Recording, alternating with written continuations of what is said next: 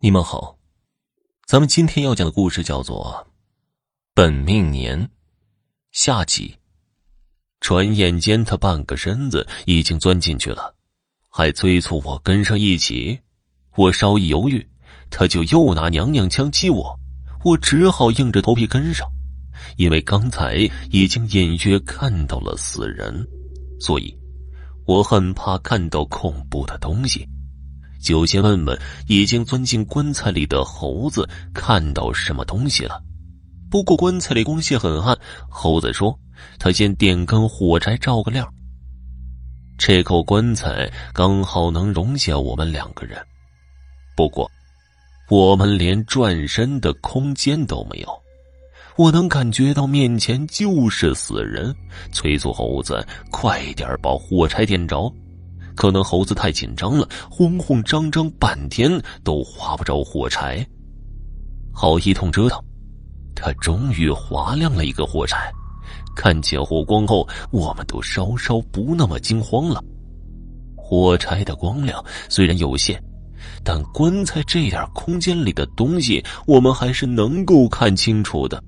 我们当然知道，棺材是装殓死人的。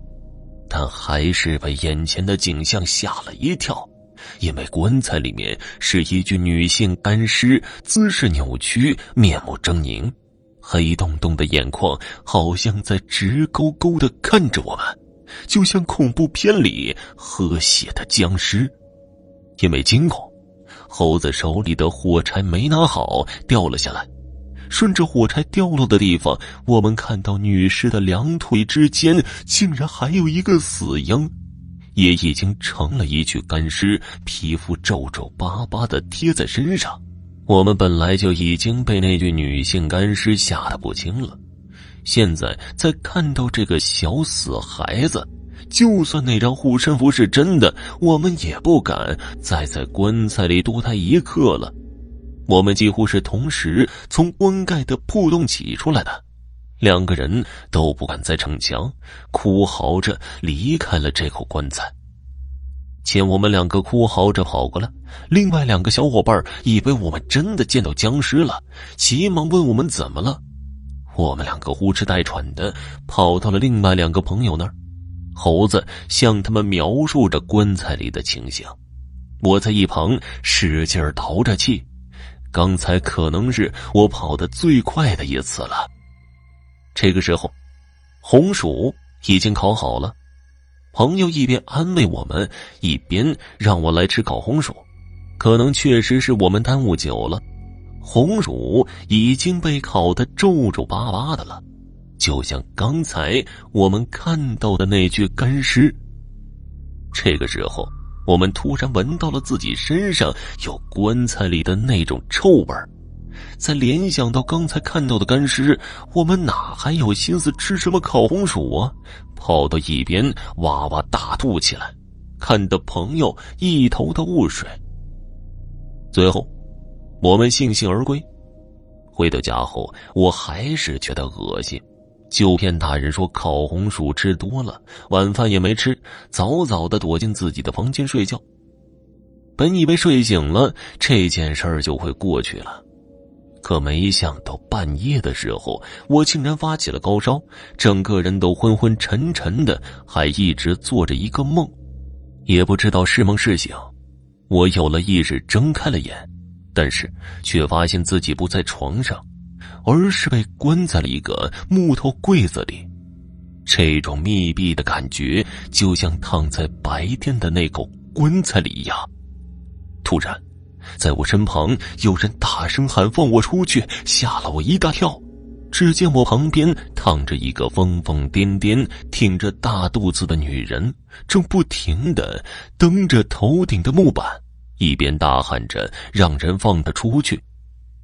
突然，我的视角又到了外面，看到一群脸色阴沉的村民在念叨着什么，好像要干什么不好的事我想看清他们是谁，但他们的脸好像都隐在了阴影中一样。从他们的只言片语中，我猜了个大概：我们白天发现的那具女尸，就是眼下这个马上要被活埋的女人的。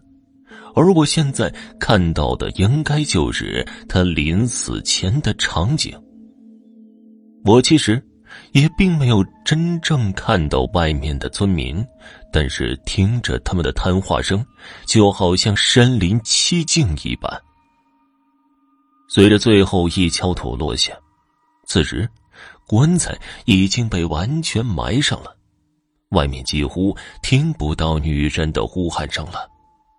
就在这个时候，这个疯女人好像要临盆了，捂着肚子痛苦的叫着。但是棺材里的氧气越来越淡，加上她刚才的一通折腾，现在这个女人好像快要没力气了。而且本来也是个疯子，哪里懂什么生孩子？此刻她只能在黑暗中承受痛苦。终于，他不再挣扎了，只是躺在那里，不时的抽搐一下，渐渐的没了声息。突然。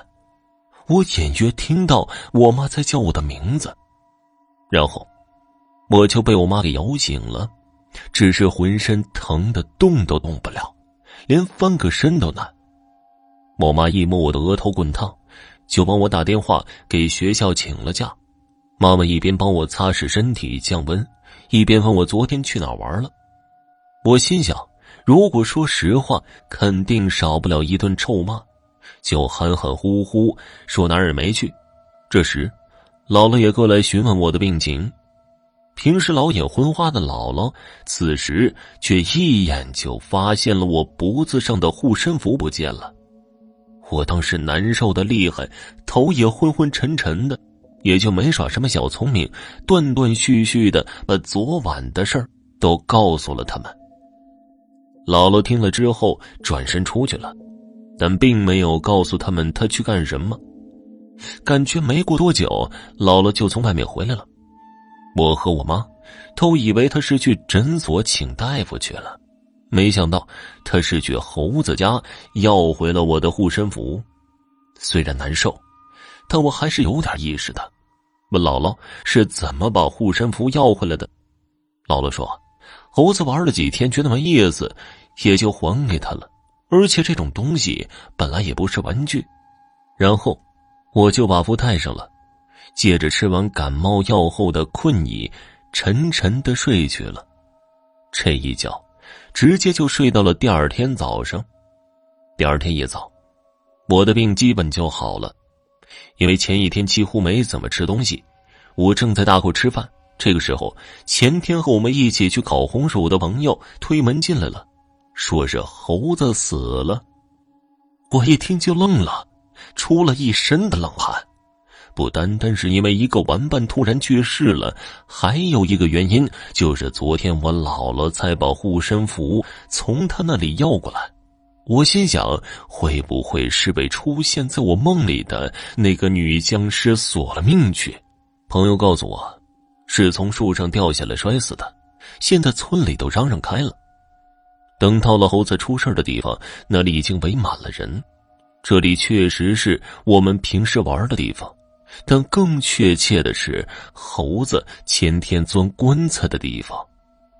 我当时就愣住了。